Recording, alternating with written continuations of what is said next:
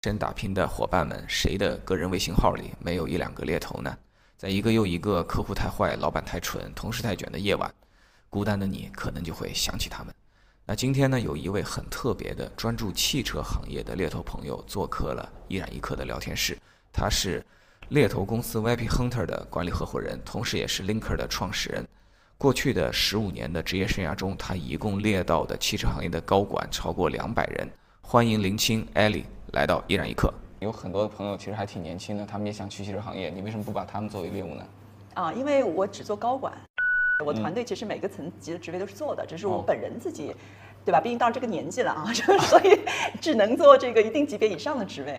好，我们聊一下 今天的严肃话题啊，就是关于汽车行业的猎头，尤其是管理层猎头的这个问题。其实每一个人，年轻人在进入职场之后呢，他或多或少的都会有一个梦想，就是。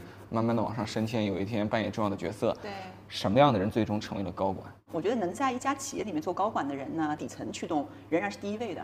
然后呢，他其实本身的能力比较适合组织，因为你也知道，有一些能干的人，他的能力其实是适合啊，可能零到一啊，对吧？创业啊。然后，但是有一些人的能力呢，他是比较适合是说他去协调资源啊，以及是说怎么。我们叫 manage up，对吧？就是你怎么向上管理啊？还有呢是呃，我觉得我觉得其实能做到高管的人呢，他还是有非常强的这种，呃，就是对于人性的一个判断和把握吧。因为他其实需要不断的去壮大他的团队，对吧？你要依靠依赖团队去做事儿。然后还有的话就是能够去在每个阶段做正确的一些判断啊，他能够去做业务决策，他能够做。整个这个生意决策他得担责啊，他他能做决定。艾丽，你说的东西跟很多的年轻人在网上的第一直觉是不一样的。嗯，容我来代表他们想象一下，就是我们觉得最好的设计师高管是那个设计画图能力最强的人，最好的研发高管在我们的脑海里是那个单枪匹马去那边工厂里把车传出来的人，这是我们。呃，一种朴素的这种理解，但是现实中好像不是这样。啊，确实不是这样。就是为什么很多人觉得，哎呀，我职场不公平，哎呀，我的老板好像也没有那么牛逼啊。专业能力上很强，这件事儿还是做高管的一个基础。他不能是说我专业就压根儿就是不及格，对吧？那个肯定不行。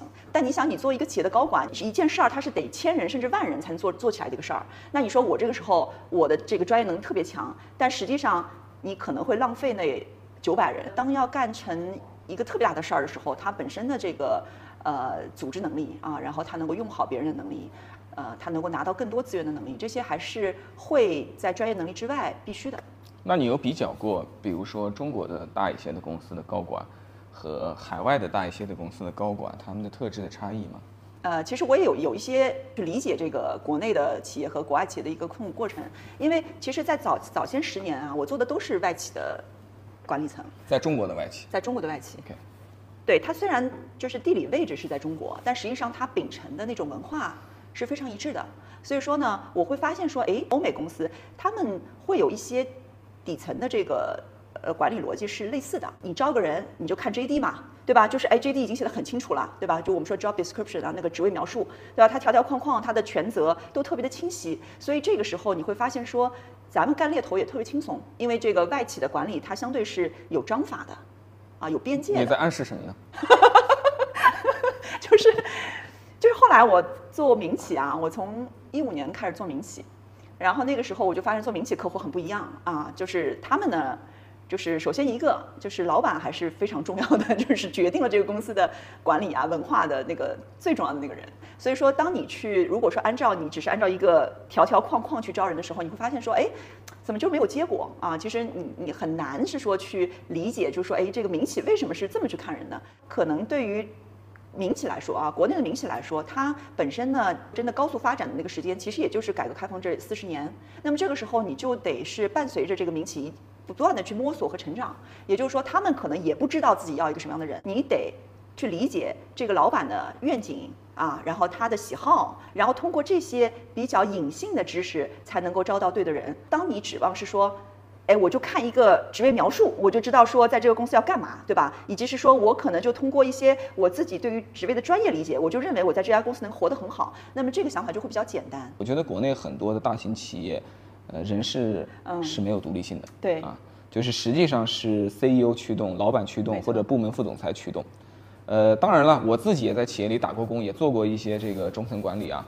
我自己做管理者的时候，我也是这种心态。我希望我面试完你之后，今天入职，立刻马上，对吧？其实你那时候特别不希望有一个人事部的人跑过来说，哎呀，依然呢流程对，你找的这个人呢，虽然业务能力呢你特别认可，我们也特别相信你的判断，但是呢，你看这个他这个气质啊，他这个价值观啊，跟我们这个企业文化它不符合。其实，在大多数的中国公司，这时候一定听我的，对吧？听业务的。你不是被一个人招聘去的，你不是被一个人选中的，因此你不效忠于一个人，你效忠于一个组织，是你效忠于一个，在我们这个行业，你效忠于一个汽车品牌。是刚进入职业生涯的时候，我是那种完全一心扑在所谓的具体问题上的人。坦白的讲，你并不在意在那个办公室里跟你一起工作的人是谁，就是 OK。听说有部门聚餐，我们要吃个饭是吗？好吧，给你面子，我去。然后到了点儿我就走，对，就是这种感觉，对，对吧？公就是是是是，你其实并不理解组织对于你的意义，嗯对吧？但是你待的越久，你最后也发现，其实这个组织真的好重要，对吧？组织最后还是大过每一个个人的。呃，特斯拉也在上海，对你的公司也在上海，嗯你们之间有没有故事啊？啊，我们有和特斯拉合作的，哦我们对我们有某一些组和特斯拉是有合作的。和特斯拉合作和和其他的车企合作有什么区别？嗯，啊，我可以这么说啊，就有百分之九十的猎头可能都不敢做特斯拉的生意。我觉得特斯拉是这样的，它呢本身首先它看人的眼光嘛，它也是属于就是全球化的那个视角，对吧？就是说它，比如说它同样要招一个什么制造工程师，它不会是说因为我在中国啊，我就降低我的标准。那它其实这个跟美国的标准是差不太多的。所以这样的话，首先一个呢，就是就特斯拉对于这个技术能力，它的要求就是比普遍的车企要高。据说在北美啊，特斯拉的那个招人标准略低于 SpaceX，但是显著的高于底特律，对，嗯显著的高于对。就是就是说硅谷，就是我们说硅谷这一类的公司，实际上它招人的标准是比较像的，就像是之前我们做苹果的招聘，像苹果的话，它也是六轮面试，就当中有非常多的交叉面，然后它没有那么多梯队和层级，但是它每招进来的一个人其实都是精英，对吧？然后特斯拉也是有那个硅谷招人的那个范儿的。就是它也是四到六轮，就是就整个招聘的流程特别长，然后就当中非常多交叉面试，就是他要去判断你是不是一个底层素质能够跟他们齐平的那种，所以其其实挺难的，就是做做特斯拉的招聘还是会比较挑战。嗯，我之前在《火星人马斯克》那本书里的某一个章节，呃，相对详细的介绍了一下他们的招聘，而且放了一些这种案例，是我们采访过的真实的候选人，啊，他们一路一路怎么花六轮搞进去的。我认为他们在中国显然应该还是比北美要降低了一些标准，但可能即使降低了一点之后，依然是是非常苛刻的。对是是那天特斯拉的那个招聘官，他为了激励我们，就是做他们的生意，他说：“你们放心，我们的这个流程为了这个紧急的职位已经做了很大程度的提效啊，我们只只有三轮面试 就能够就能够招进来一个工程师，就就他们也很无奈吧。哎，现在这几年我看汽车行业由于有电动化、智能化这些大的变革，好像它的这个人才的构成跟往年不太一样了。什么样的外行的精英跑到汽车行业来呼风唤雨了呢？这个也是我有切身体会的，因为最近刚刚放了一些跨界的高管啊进入车圈啊、那么其实从这个营销角度吧，就比较容易理解，因为营销角度的话，其实现在能够跨界进入汽车的，它一定是相对来说在整个消费品、消费电子，它能够是对用户的理解更加的深刻的，这是现在汽车行业需要的一个能力特质。那么这个能力呢，恰好这么多年的汽车工业发展过程当中，它没有没有培养起来这么多的。对于消费者很理解的这个这个人人才，汽车行业以前在国内的这个情况，在很长一段时间内其实是一个批发型工厂对，啊，左边把车造出来，右边这个就通过批发出去了。而且就是我们现在能够感受到嘛，你现在逛商场对吧？嗯，以前不可能是说哇，一楼全是各大的这个车的展示店，这个现象其实背后对于人才也也是一种挑战。你要有对于这种呃直营的模式整个链条比较了解的人才。对吧？对他怎么选址啊？然后你怎么开店啊？你怎么做店铺的运营啊？你怎么培训店铺的这些一线人员啊？那这一系列其实都需要新的人才去解决这些问题的。虽然那个很多整车厂的人其实非常不懂用户啊，但我还是得说句公道话，其实 4S 店的人一直特别懂用户，他们非常清楚怎么努力从用户的兜里多搞出一块钱来，啊，然后尽可能的把他们的这个产品和服务兜售给你。他们为了实现他们的商业目的，他必须懂用户。但是总体来讲呢，呃，4S 店这个受它的体系和它的经营的具体目标的影响，大家并不能站在一个全国甚至全世界的角度去理解一个品牌。当年那个，你看各个车企啊，每次招那种营销经理、市场经理，往往是从一些优秀的名牌大学中选人。名牌大学生去了公司以后，在一台车也没有卖过，一个用户也没有见过的情况下，很多时候就带着一个某某市场经理的名片出差到了这个这个四川省或者是这个海南省。对。然后呢，当地经销商就是哎。这个某某总某某总来了，某某总给我们指导指导，哎 跟我们说说这车该怎么把这车卖出去。对 是这样的，所以我们我们会发现啊，就是你以前看着好像是那种品牌在卖车，其实是这种呃什么经销商啊他们在卖车，就等于现在是所有的车企重新在学卖车这件事儿，这个也是我这几年发现就特别有意思的事儿。但是那些从呃跨行业过来的高管，到了汽车行业，真的不会水土不服吗？他们理解车是一个以一百多公里每小时的速度在高速上移动的物体，并且随时有可能搞出一两个人命，然后一个车的灾难可能就会导致一公司破产。他们真的知道这些事情吗？对这个这个问题也是现在的一个痛点问题啊。比如说问一些人，你为什么要进入这个行业？那他觉得说，我觉得这个赛道热呀，我觉得这个赛道前景比我们行业好呀。如果你仅仅是因为是说，我觉得这个赛道热，我就想进来，那实际上你其实有很多的思考，我觉得是呃过于浅了。跨界的高管呢，他在融入车企的过程当中，呃，目前来讲还是会有很多坎儿要过的啊。那么就刚才依然说的这个点非常对，就是在说本身他跨界当然有一部分的能力是能够补足的，但是也有一部分的能力是他需要补自己的，就是你对于本身车这个产业对吧，这个产品的一个理解，而且那块儿我觉得可能他的知识量更大。我我观察了一下呢，我觉得其实一般来说啊，就是能够进入车企活得还不错的高管呢，一方面他还是得有敬畏之心，就他对这个产业不能觉得说，哎，这个是个落后的产业，对吧？我过来就是来做变革的，那那种心态就注定了他会失败。我想起当年乔布斯传里边他自己的一段这个经历啊。乔布斯当年去某个公司挖一个营销经理人，那个人我不记得是可口可乐还是百事可乐的高管了。乔布斯跟他说的话就是：“你还是过来跟我搞点有意思的事情吧，有点挑战的。你不会真想一辈子卖糖水吧？”是。哎呀，我们聊个轻松点儿的，这个人民群众真正关心的，这个汽车行业的高管到底收入能有多高啊？这个话题就是比较敏感啊，就是 我我只能是说以我能够输出的这个有限的信息来跟大家评估一下啊。先从那个我们金字塔尖儿来看啊，主流的这个像新造车势力的这种 C level 的，对吧？他们基本上是几千万到上亿的薪资啊。然后其实往下呢就没有那么夸张。就我举个例子，比如说就是我们可能以总监级别为例吧，其实差不多总监级别的话呢，呃，汽车行业的薪资会略低于像这个消费电子和一些大的消费品行业，一两百个吧。其实到两百的都很少，基本上在在一百左右。可能到这个再往下的话呢，它其实比一般的工业品稍高一点儿。然后这两年呢是有特别极端的案例，就是说薪资会特别高。其实是这样的，大家看到那种薪资啊，它当中其实有很大的这个水分，可以说我可能几百万的薪资，但实际上这当中股权还是占很大比重的，然后股价呢又是很浮动的，所以也不用那么眼红，说哎好像这个薪资有有那么高，对。对，只有像那个珊珊在帮我们做视频监视啊，就像我招聘珊珊的时候跟珊珊说，我们这公司有可能会 IPO，若干年以后，所以现在你在我们这儿呢，先拿个小一点的月薪，几千块钱，对吧？然后我们再给你发点期权，对吧？这个期权呢，别看今天一股就值十块钱，那以后那可不得了，啊，对吧？这就是这个行业的现状。你去见到的每一个公司，几乎每一个，都告诉你他们正在 IPO 或者即将 IPO。所以就是刚刚谈到的极端案例，就是说我们说大几百万呢，它还是体现在一种就是首先非常稀缺，这种自动驾驶这种算法什么的这种就特别稀缺的领域，是它还是会有大几百万的。但是自动驾驶今天的工资还跟两三年前一样火热吗？嗯，大牛还是有那个那个价的，对，但是实际上就是普遍的这个就愿意接手是说这种百万左右的人的公司会变少，嗯啊，就是对，因为像特别火的时候，我做一八年、一八年、一九年，就自动驾驶特别火的时候，好像遍地都是那个百万薪酬，对吧？动不动一个只要有两年经验，呃，两年那那不是，那是夸张啊，就是差不多。你如果说能够在自动驾驶领域有个八年经验，听说一些好的学生去百度阿波罗干了两年出来就有百万。那华为那个薪资是真的，那华为那个天才少女一毕业就两百多万，那个是真的嘛？嗯，对。但是一般来说，就是说这个呃两三年不可能。其实我我们说那两三年那个是什么？他本来读书读读读，已经读到博士博士后了，他已经年纪很大了，对吧？他可能工作实际工作就两年人，实际上人家从实习生开始，人家就已经是很牛逼的人了啊，那种也是极端案例。对，所以说。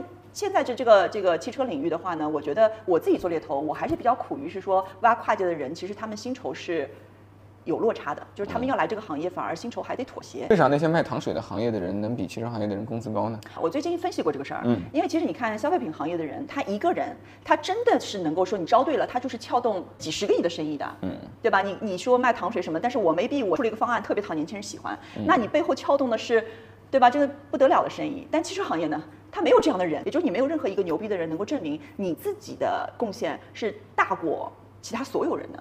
就给大家举个例子啊，你看这理想的那个 L 七八九最近不是销量比较高、比较火吗？有哪位除了理想本人之外的理想的员工能站出来说他造成了这一切，对或者对这件事情有重大之贡献？对，未来当年的 ES 八和换电站刚发布的时候，不是石破天惊吗？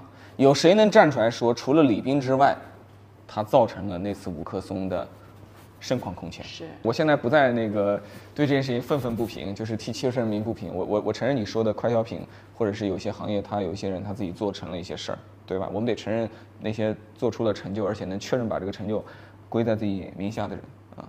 我记得我当时在凯迪拉克期间，然后我们的同事和老板都喜欢去一个拉面馆吃饭，在浦东，然后那店装修也不行，很多东西不行，服务也不行，但他们就是生意好。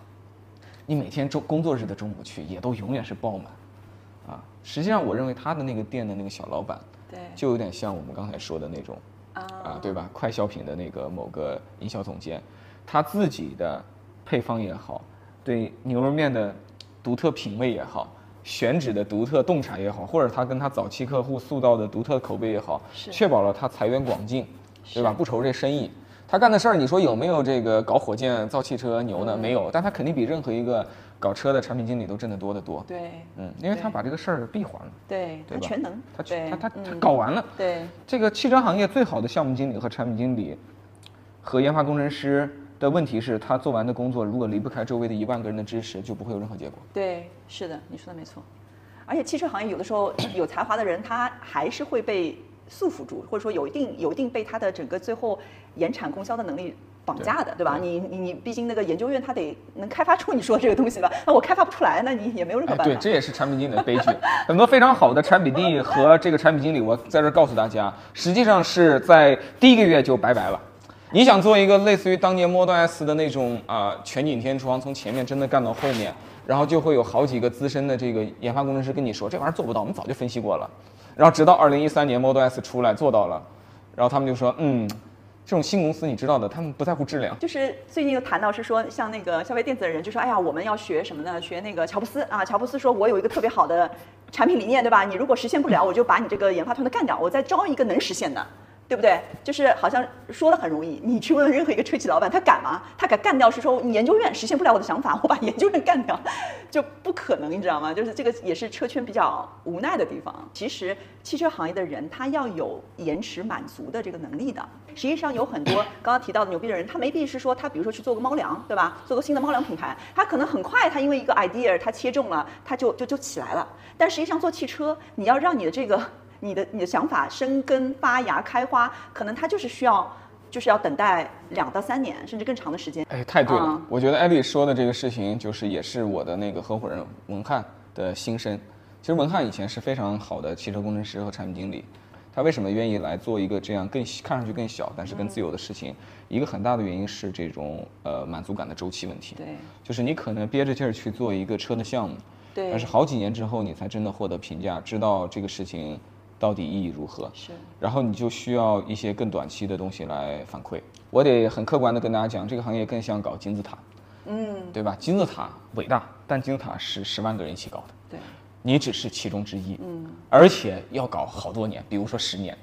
所以呢，你也许得有这个足够的耐心，啊，还得接受很多的不确定性，对投身到一个伟大的长达十年的万人项目中去。是。去年做了一个调研，就是当时把那个每个行业的从业的人的这个年龄平均年龄是拉出来，就是你能能够想象说，最后做出来的那个结果是说，从在去年的整个汽车行业的从业年龄是低于互联网的。这这跟大家的那个常识完全不一样，你知道为什么吗？因为其实当因为去年已经是属于说那个这个行业在变革了嘛，后来我才发现说原来呢，汽车行业现在对年轻人是比较友好的。汽车行业之前从来没有过一些职位，什么比如说圈层营销啊，什么终端体验啊，类似于像这种职位的话，从来没有存在过。它只能够找这个啊，可能二十五到三十岁之间的人去做一些新的职位。所以我后来才发现说，为什么当时其实互联网已经进入到一个老龄化的这个行业了，因为它的那个 P 八、P 九的位置都固定住了。你你你，其实年轻人进来的话，其实他你做不了那些关键的岗位嘛。但是对于汽车行业而言的话，它有非常多的职位是是新的，它需要就是有年轻人来去做这个事儿。所以我我认为这几年其实对于年轻人而言，进入行业是一个很好的机会。呃，我还是要这个提示一下风险啊，因为我觉得有一个指标是需要去看到的，就是汽车行业在中国的销量已经很久不增长了，对吧？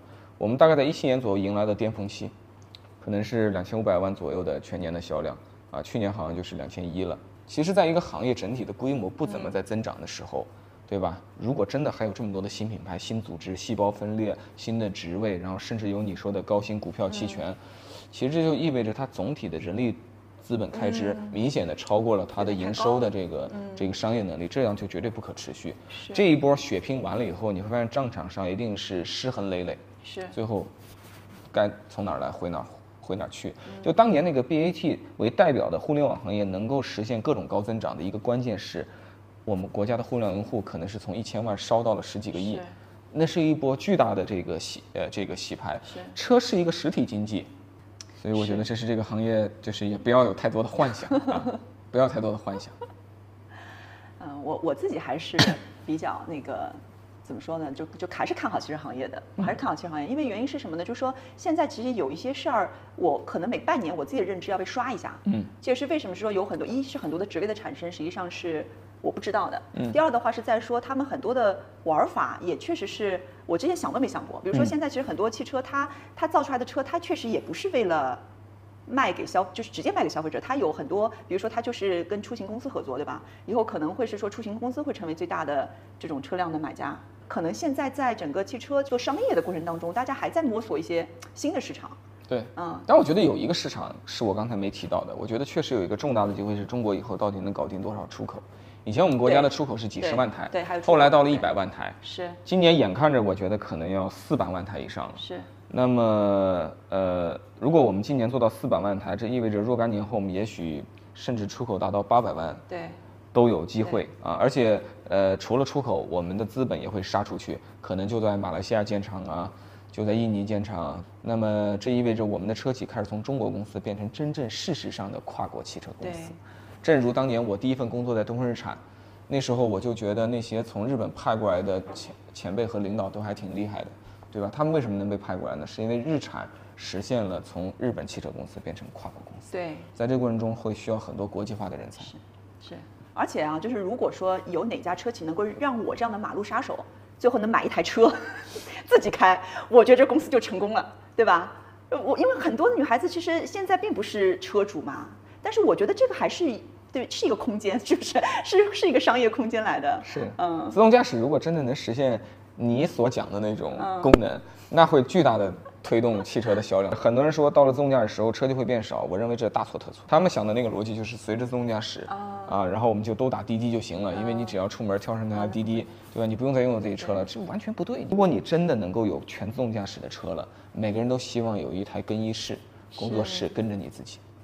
比如我约这个艾丽在这个万象城见面，对吧？然后我平时是一个呃有工作需求的人，所以我背着包，背着我的设备。那你说我是左手右手提着这些东西，然后踏上一台自动驾驶的滴滴好呢？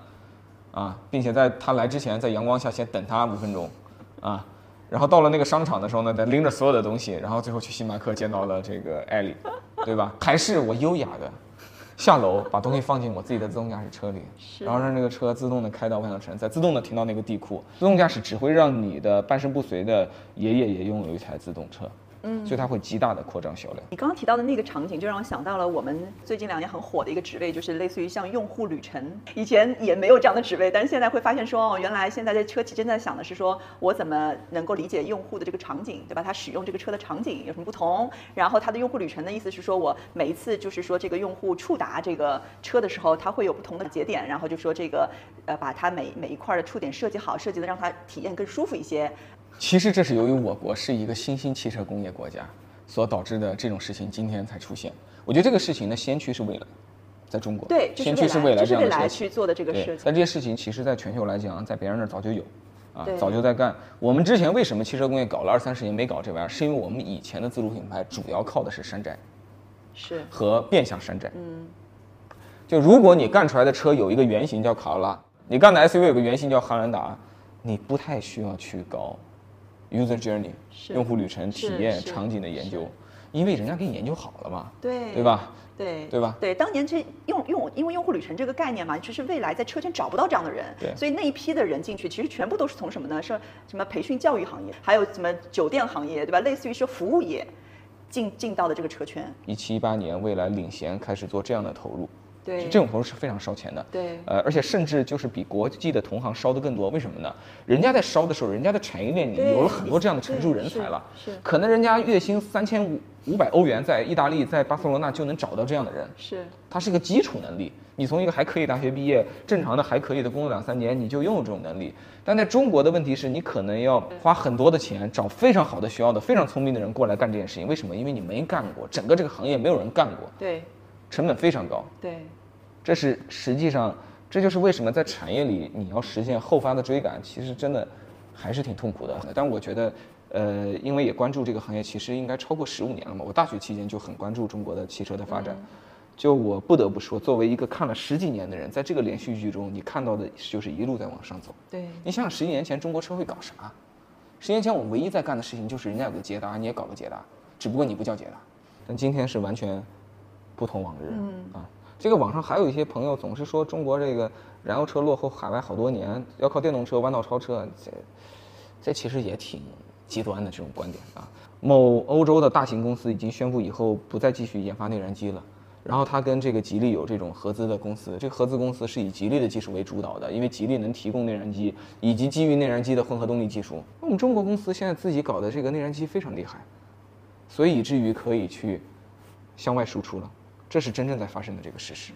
依然说的那个点呢，就是反映在那个人上面，我也是觉得是非常类似的。中国的汽车早年是从山寨开始的嘛，不需要那么多有脑子的人嘛，对不对？但现在的话又恰恰相反，你就需要很多有脑子、有才华的人。所以说，我我是觉得，就是本身这个汽车行业对于人才的这个需求啊，它刚刚开始，它刚刚开始，然后这些人才还需要一定的时间去证明自己的能力，以及说把他的才华落地，还需要一波一波的人才进来。在这个行业里面去实践，就是因为这个产业的规律嘛，所以最后也还是会变成就是说，就是人方面的一个规律。我我觉得人其实是推动东西的一切的根源力量，就是所以我最近一染一刻会关注很多人的这个话题啊，很高兴请到艾丽过来跟我们从一个资深的，而且专门做，对吧？管理层猎头，他这里定义的管理层都是七位数的，甚至是八位数的那种薪水啊，就是我这个望尘莫及啊，所以大家也知道为什么我请他来，这个万一我到时候创业失败了，我也得求他呀，啊。一定要第一时间找我啊！对对对虽然我还是希望你创业成功。